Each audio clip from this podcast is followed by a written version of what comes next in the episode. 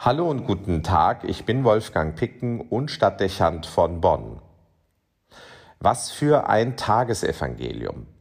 Immer wieder wird es als Provokation verstanden, wie so manche Texte des Neuen Testamentes. Das Gleichnis vom Gutsbesitzer, der Arbeiter für seinen Weinberg anwirbt und nach getaner Arbeit alle, die tätig geworden sind, mit einem Denar entlohnt. Diejenigen, die den ganzen Tag gearbeitet haben, genauso wie diejenigen, die nur eine kurze Zeit mit der Arbeit verbracht haben, weil sie erst später dazugekommen sind. Nun heißt es, die Arbeiter, die den ganzen Tag gearbeitet hatten, hätten gemurrt und sich beschwert. Sie empfinden es ganz offensichtlich als ungerecht, dass der Gutsbesitzer ihnen keinen höheren Lohn auszahlt. Aber der Gutsbesitzer verweist darauf, dass ein Denar als Tageslohn vereinbart war und damit niemandem ein Unrecht geschieht. Er betont, dass es seine persönliche Entscheidung sei, denen gegenüber großzügig zu sein, die weniger gearbeitet haben und markiert die Haltung der murrenden Arbeiter als Neid. Darf ich mit dem, was mir gehört, nicht tun, was ich will? Oder bist du neidisch, weil ich zu anderen gütig bin? So werden die Letzten die Ersten sein. So fangen sich also die über den ganzen Tag fleißigen Arbeiter deutliche Kritik und eine Zurückweisung ein. Sofort löst dieses Verhalten Jesu bei dem Zuhörer des Textes Reaktionen aus. Immer wieder wird es für ungerecht empfunden. Jedem, der im Tarif- und Arbeitsrecht unterwegs ist, wird seine deutliche Anfrage formulieren und betonen wollen, dass man das nicht zum Maßstab für Lohngerechtigkeit nehmen kann. Wie sich wohl Arbeitsgerichte in vergleichbaren Fällen äußern würden. Man wird die Haltung Jesu vor solchen Bewertungen schützen müssen. Es handelt sich um ein Gleichnis, das nicht für Tarifverhandlungen formuliert wurde. Es ist ein Gleichnis für das Himmelreich. Man könnte sagen, dass Jesus mit der Vorstellung aufräumt, auch im Himmel könnte es Hierarchien und Klassen geben, nach denen wir Menschen eingeordnet werden und in denen unsere Leistungen angemessene und differenzierte Belohnung erfahren. Diese Logik ist in uns so verankert, dass sich viele mit dem Gedanken schwer tun, vor Gott könne das nicht zählen. Aber Jesus stellt klar, es gibt nur das eine Himmelreich und dieses zeichnet sich dadurch aus, dass es dort in der Bemessung von Leben und Liebe keine Unterschiede gibt. Kein oben und unten, kein mehr oder weniger. Es gibt nur die eine Liebe Gottes. Mehr kann es nicht geben. Und was bedeutsam ist, die Liebe zu dem einen wird nicht dadurch weniger, dass ein anderer sie auch empfängt. Niemand verliert etwas für sich selbst, wenn Gott großzügig ist.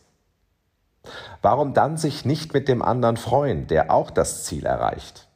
War die Arbeit im Weinberg etwa nur Last und Mühe? Fast scheint es so, als ob die murrenden Arbeiter sich denken, sie wären besser auch erst kurz vor Arbeitsschluss erschienen und hätten sich vorher mit anderen beschäftigt. Die Arbeit im Weinberg als auferlegte Mühe. Das klingt wenig nach einer mit Überzeugung getanen Arbeit. Würde man es vielleicht als Sinnerfüllung und Leidenschaft ansehen können, dass man schon lange zu den Arbeitern im Weinberg gehört hat? Würde man wirklich die Arbeit gegen die Arbeitslosigkeit tauschen wollen? Kurzum, würde ich wirklich anders gelebt haben, wenn ich wüsste, ich würde auch in den Himmel kommen, wenn ich erst kurz vor Ende meines Lebens zu den Jüngern Jesu gefunden hätte? Klar bedeutet das Leben als Christ auch Mühe und Herausforderung, aber es hat meinem Leben Ziel und Sinn, Orientierung und Wert vermittelt. Es hat mir Gelegenheit gegeben, mich am großen Plan Gottes beteiligen zu können und mich in seinem Weinberg nützlich zu machen. Ich durfte Mitarbeiter Gottes sein. Vielleicht sogar ein Leben lang, von der Taufe als Kind an. Würde ich das nicht gewesen sein wollen, Hätte ich einen anderen Weg gehen wollen, wenn ich das gewusst hätte, ich würde den Himmel auch mit einer kürzeren Frist des Christseins erreichen. Genau das würde ich niemals wollen. Das würde total verkennen, welche große Bedeutung dieser Weg für mein Leben hat. Wie viel Würde hat er meiner Existenz gegeben? Ich lebe doch nicht als Christ, um mir das Himmelreich zu erwerben und empfinde es ansonsten als Qual. Nein, es ist der Weg, den ich jeden Tag neu gehe, weil ich ihn für richtig halte und ich am Ende bereits jetzt schon dafür meinen Lohn erhalte, weil mich der Weg des Glaubens mir selbst, dem Nächsten und meinem Gott näher bringt. In gewissem Maße ermöglicht es mir, in diesem Leben ein wenig die Züge der anderen Welt zu empfinden. Christen, die stattdessen an ihrem Glaubensleben leiden und es auf sich nehmen, nur um sich selbst das Himmelreich zu erwerben, wirken wenig überzeugend, wenn nicht sogar abstoßend. Und wenn es am Ende um die Liebe geht, dann sollte es darum gehen, sich mit jedem Nächsten zu freuen, wenn er auf den Weg des Glaubens findet, wann auch immer er es tut. Man sollte jedem von Herzen den Himmel gönnen, ansonsten wird die eigene Liebe extrem unglaubwürdig.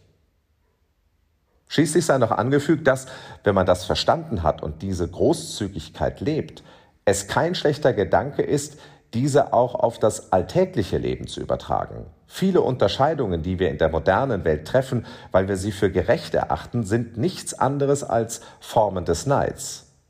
In vielerlei Hinsicht machen sie unser Leben nicht leichter und bauen sie einen Druck und ein Gegeneinander auf, das uns Menschen nicht gut tut und vielerorts dafür sorgt, dass der Himmel auf der Erde keine Chancen hat. Warum nicht mehr gönnen im Himmel und auf der Erde? Ein Herz, das liebt, sollte das können. Wolfgang Picken für den Podcast Spitzen aus Kirche und Politik.